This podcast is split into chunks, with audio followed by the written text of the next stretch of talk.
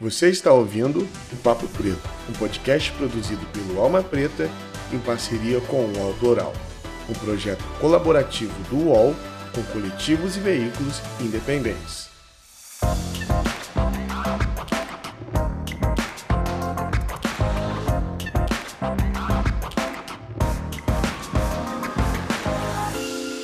Salve, salve galera! Muito bom dia, boa tarde boa noite. Estamos começando aqui agora mais um Papo Preto. Meu nome é Iago Rodrigues e é sempre um prazer tê-los aqui. O Papo Preto é um podcast produzido pelo Alma Preta Jornalismo, que é uma agência de jornalismo independente. Que se você não conhece o nosso trabalho, você está perdendo um tempo. Então corre lá no nosso site, corre lá nas nossas redes, conheça o trabalho jornalístico que a gente faz por lá. E mais que conhecer, apoie a mídia negra independente. Você vai ver que lá no nosso site nós temos um plano de assinaturas, então você pode apoiar o nosso trabalho e receber alguns benefícios por isso. Também, se você não é inscrito na nossa newsletter, você pode se inscrever, o link está aqui embaixo. Hoje nós vamos conversar sobre artes em Libra e a gente está indo lá para o Nordeste para conversar com Efraim. Efraim, muito obrigado por aceitar esse convite de vir trocar essa ideia aqui com a gente e se apresenta aí para a galera. Oi, oi, gente. É... Prazerzão, né? Sou Efraim Canuto, convidado pelo Alma Preta para estar aqui falando um pouquinho para vocês sobre arte, acessibilidade, Libras. É... Eu sou intérprete de Libras de formação, trabalho com acessibilidade para pessoas surdas. É... O que é que consiste basicamente o trabalho do tradutor e intérprete de Libras? A gente vai pegar o discurso em português ou em alguma outra língua e traduzir esse discurso para a língua de sinais, que é a língua que a gente chama de gestual visual, que é a língua que não é falada pela, pela boca, igual a gente está acostumado a ouvir. Então, eu faço esse trabalho. É basicamente aquela, aquele intérprete fica ali no cantinho da TV que a gente sempre vê nas lives aí, deu, deu um boom, né? Então, é, é, basicamente esse o meu trabalho, falando de modo mais superficial. E hoje eu trabalho no recorte da arte, é, com acessibilidade para teatro, cinema, música. Eu tenho um estudo mais voltado para música. E é praticamente isso sobre o meu trabalho. Mas quem, é, quem sou eu? assim Eu sou é, Efraim Canuto, o, um cara preto que veio da periferia recifense aqui. A gente é, tem uma cidade chamada Olinda, né? Recife e Olinda são as cidades mais conhecidas de Pernambuco, que é o estado que eu moro. Eu vim da, da cidade de Olinda, nasci em Recife, mas fui criado em Olinda. É, cresci na periferia lá e por muito tempo assim eu, eu sempre flertei com a arte, né? É, sempre tive nesse lugar de querer me experimentar artisticamente, mas por várias questões da vida assim que é, não vem ao caso, a gente foi foi passando por alguns alguns travamentos assim, e eu acabei indo para um, um, caminho mais tradicional de estudo, de profissionalização. Acabou que eu só vim me inserir na arte muito tempo depois, foi no ano 2019. É, foi quando eu comecei realmente a estudar arte, estudar atuação, estudar outras coisas assim que eu que eu gosto de fazer, né? E eu começo a me inserir nesse, nesse lugar há três anos atrás, né? E aí eu, eu me experimentando assim, eu começo a unir o meu trabalho de tradução, meu trabalho de é, experimentação artística e tradução numa coisa só. E foi aí que é, o pessoal da Alma Preta me viu, né? Trabalhando com com essa hibridização da, dos meus trabalhos assim e acabou me chamando para a gente bater um papo aqui. Eu estou muito feliz de estar aqui, agradeço já, já agradecendo o convite, né, o pessoal, pessoal muito atencioso, muito muito maravilhoso aí. Vamos embora bater esse papo. Legal, legal. Quem fez essa ponte foi a Débora, que é a nossa videomaker aí massa, em Pernambuco, massa. junto com a Estela, e a gente está muito feliz de poder trocar essa ideia. Então, Efraim, eu queria que você primeiro contasse para a gente como você vê essa importância da acessibilidade na arte, né? Porque é o que você faz. E muita gente às vezes vê e, e não entende, ou vê, mas não sabe a importância e o impacto da vida das pessoas que estão assistindo aquela determinada peça ou a interpretação de um livro, de um texto, seja lá o que for. É, muitas pessoas não têm a profundidade do quão importante é aquilo ali. Total.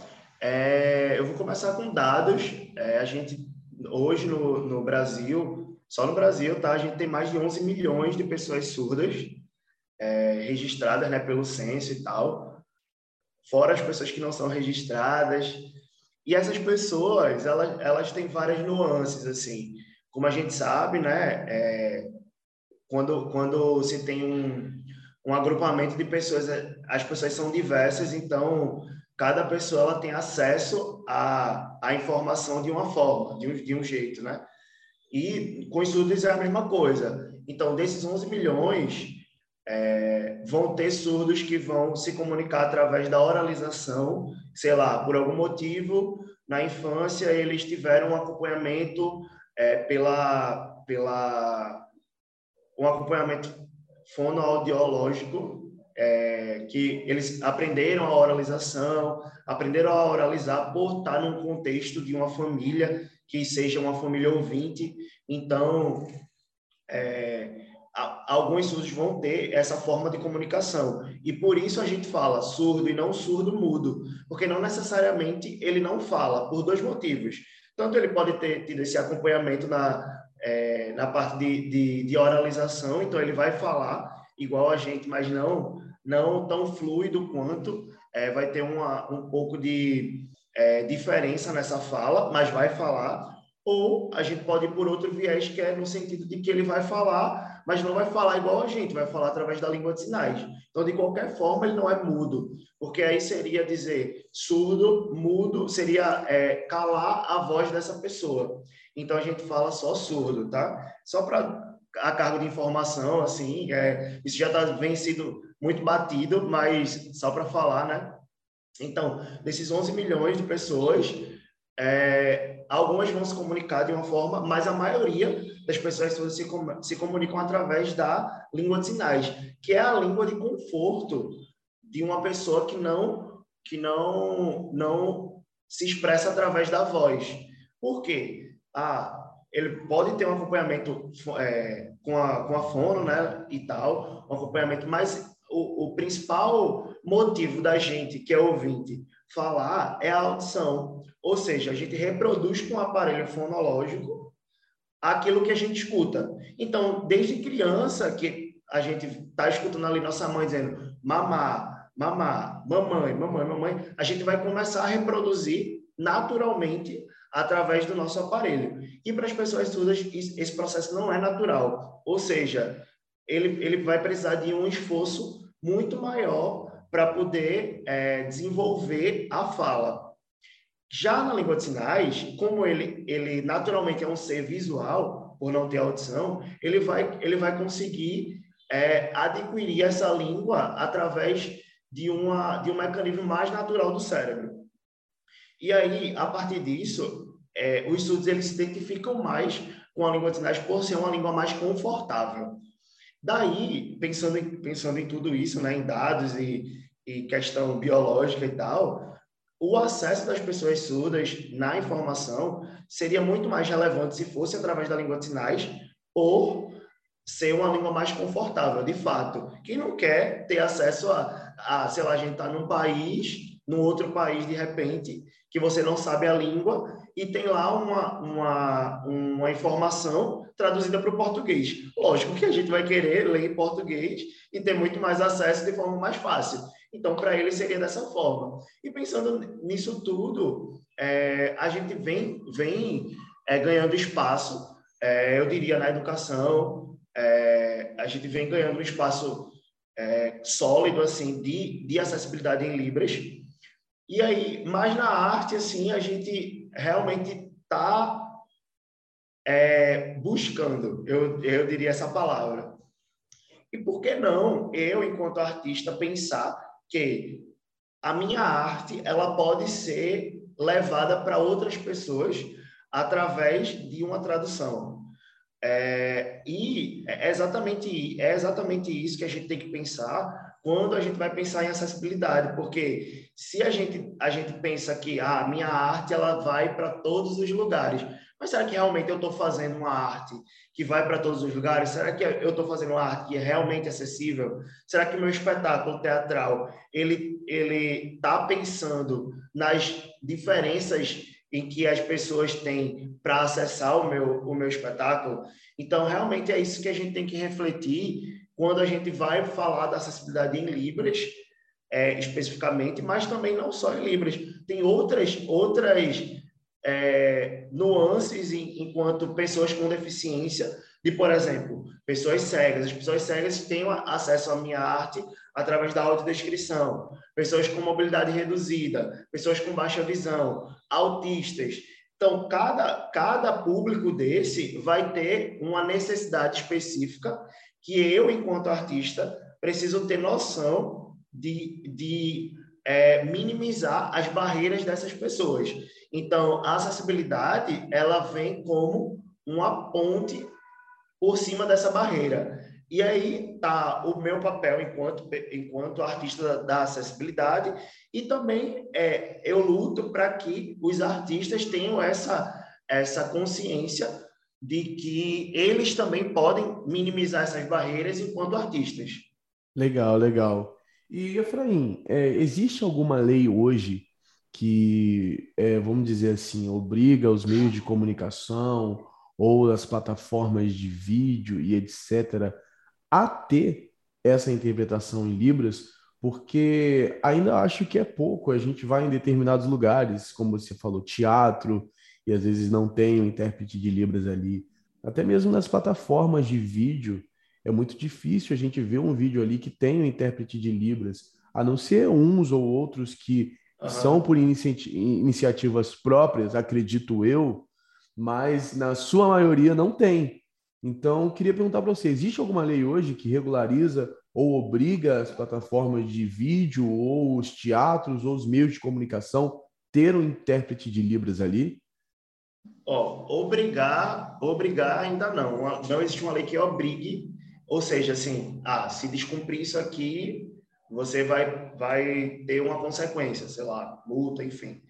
Mas a gente tem a lei, a lei de Libras, que ela é, respalda, regulamenta a língua de sinais como meio de comunicação e expressão, que é a Lei 10.436, de 2002, é, é a lei de Libras que ela vai, ela vai garantir para as pessoas surdas, para que as pessoas surdas tenham direito ao acesso através da língua de sinais, caso ela, caso ela queira. Então, basicamente, assim, de uma forma mais geral, como é que funcionaria? Tá, eu sou uma pessoa surda e eu quero ir num banco, por exemplo.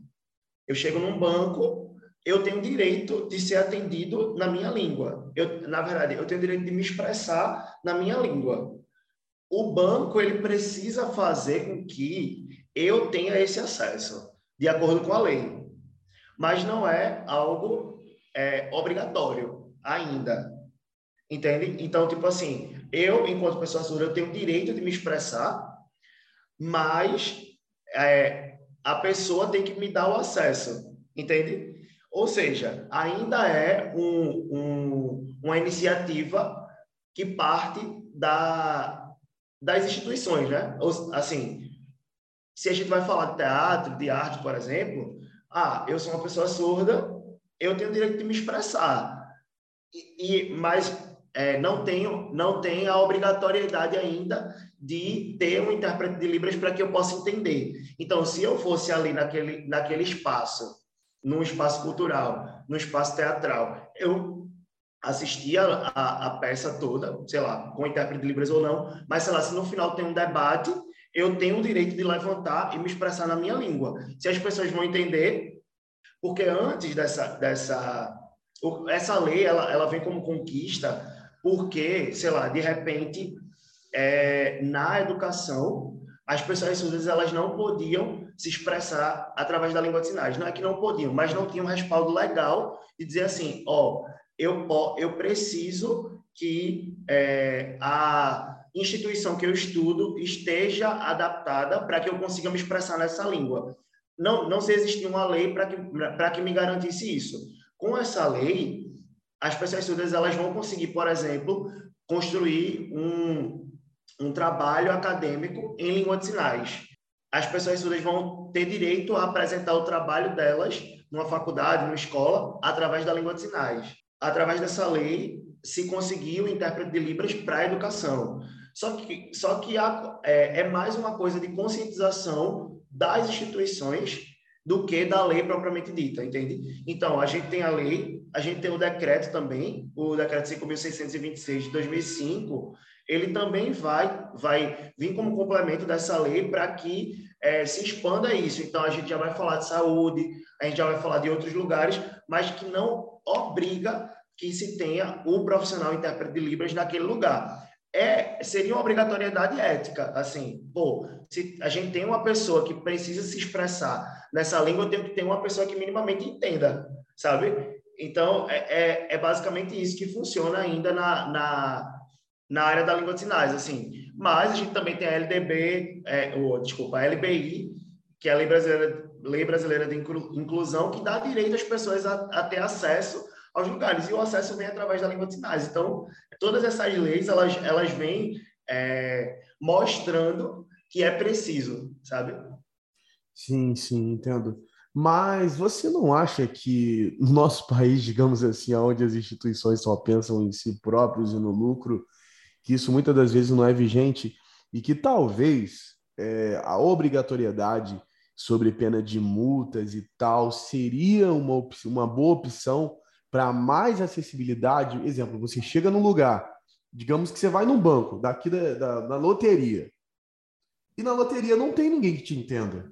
Como você vai sacar seu dinheiro? Entende? Você vai é, no mercado, você quer perguntar uma coisa, você vai no hospital, e ali não tem, eu acho, né, essa é a minha opinião, que você teria o direito de processar aquele estabelecimento, processar aquele lugar, por não ter alguém que te entenda ali, sendo que você tem o direito. Eu acho que não só deve o direito de se expressar, mas o direito de ser entendido também. Eu acho que todos os estabelecimentos deveriam ter uma pessoa ali, e os que não tiverem ser penalizados por isso. Porque assim, Efraim, você que é uma pessoa que está mais envolvida nesse assunto, eu acho que geraria mais emprego, as pessoas teriam mais interesse na, língua, na linguagem de Libras e também geraria mais acessibilidade para as pessoas que dependem e precisam dessa interpretação. Sim, total. É, eu concordo, concordo contigo. É, essa, esse lance da obrigatoriedade, né? Mas, assim, é, isso, isso abre um ponto. Eu vou falar da cultura, né? Por exemplo, é, que, sei lá, os editais de fomento da cultura, eles dão uma pontuação a mais para projetos que tenham acessibilidade em Libras ou em outras, é, em outras instâncias assim, mas isso faz com que as pessoas cumpram a acessibilidade puramente pela lei, entende? Então, ah, eu vou fazer o, o, o meu, meu produto aqui acessível porque eu estou sendo obrigado, sabe? E aí, e aí, muitas vezes, vem um trabalho que não tem qualidade, vem, vem aquele jeitinho para poder burlar. Porque, por exemplo, a, a LBI fala que as as televisões brasileiras precisam ter um mínimo de acessibilidade na sua programação. Acessibilidade de modo geral, não fala especificamente. Então, é, a, as TVs pegam, sei lá, uma parte da programação, coloca uma audiodescrição automática, outra parte coloca uma legenda automática e bota, sei lá, 0,2% da programação com língua de sinais e, e consegue atingir o percentual, entende? Então, se a lei ela fosse mais precisa no sentido das acessibilidades, seria mais é, eficaz. Só que você vê que mesmo com a obrigatoriedade da porcentagem, as pessoas fazem assim, as instituições fazem de modo é, não tão assertivo para o público, entende? E aí é algo mais de é, atitudinal do que legal, entendeu? Então, mesmo com obrigatoriedade, talvez ainda se, se gerasse uma, uma acessibilidade que não fosse tão eficaz. Legal, legal. Efraim, infelizmente está chegando no final do nosso programa, mas eu, eu gostaria de convidar você que está aí do outro lado ouvindo para esse debate, porque é um debate muito sério e um debate que precisa estar tá nos holofotes, né, Efraim? Porque a gente vê que muitas pessoas se esquivam quando a gente fala desse assunto e como você mesmo exemplificou, até as grandes mídias estão ali dando o jeitinho delas e algo muito sério, porque tem a ver com o nosso próximo, tem a ver talvez você que está aí escutando a gente com um primo, com um amigo, com o seu filho, com a sua mãe, o seu pai e etc. Então, Efraim, antes de nós irmos, queria que você falasse as suas redes sociais e aonde a gente pode continuar esse tipo de debate. Massa. É, eu estou mais ativo no Instagram, né? O meu Instagram é efralibras. É, efralibras. E lá eu, eu tenho o meu Instagram mais como um portfólio, assim, de colocar meu trabalho, trabalho artístico, artístico em línguas sinais. É, também eu acho que a gente, a gente ter, começar esse debate pela, pela nossa reflexão, né? Eu chamo o público para reflexão Assim, o que é que eu estou fazendo para dar acesso a pessoas com deficiência, para promover esse acesso a, a, a, minha arte, ao meu produto, é, o que é que eu estou fazendo, assim, esse, esse lugar aqui é muito, é muito importante para que a gente também consiga entender o que é que a gente próprio está tá colocando no mundo é, e, e até onde está chegando, sabe? Então, se eu não consigo fazer um produto que seja acessível, então eu, eu o limite está em mim, assim, é, o limite não está na pessoa de acessar o meu produto, sabe? É, então, eu acho que o debate começa nessa reflexão e também procurar né, nas redes sociais. Hoje em dia a gente tem um monte de coisa aí para assistir, um monte de coisa para ver, um monte de produto já acessível, um monte de gente que fala sobre acessibilidade, gente da área, pessoas com deficiência que falam sobre acessibilidade. Então, é, eu acho que é o momento da gente procurar se informar e divulgar isso aí. Legal, Efraim. Já estou te seguindo lá nas redes sociais. Se me siga de Massa. volta. Galera, falando sobre acessibilidade, você que está aí do outro lado, o Alma Preta tem trabalhado nisso, como Efraim falou, a gente precisa primeiro olhar para si. Então, quando você entra lá no nosso site, no canto superior direito, tem lá a tradução em Libras, então se você conhece alguém que quer ler o jornal do Alma Preta, você pode indicar para ela o nosso site, que lá no canto superior direito você pode ativar a leitura em Libras, que a gente acha que isso é muito importante para é, divulgar a informação de, com acessibilidade. Galera, a gente vai ficando por aqui, tá dando a nossa hora. Efraim, quando você estiver aqui em São Paulo, vamos tomar um café e na inauguração do nosso podcast em vídeo, passa lá para a gente poder trocar essa ideia com mais com calma certeza. e com mais tempo também. É, com certeza. Galera, muito obrigado você que chegou até aqui. Siga o Efraim, as redes sociais dele vai estar aqui embaixo, junto com as redes sociais do Alma Preta. Se você não me segue, arroba iago.rodrigues lá no Instagram e em todas as redes sociais. É isso, galera. Valeu e até o próximo Papo Preto. Tchau, tchau. Você ouviu o Papo Preto um podcast produzido pelo Alma Preta em parceria com o UOL Plural, um projeto colaborativo entre o UOL e coletivos e veículos independentes.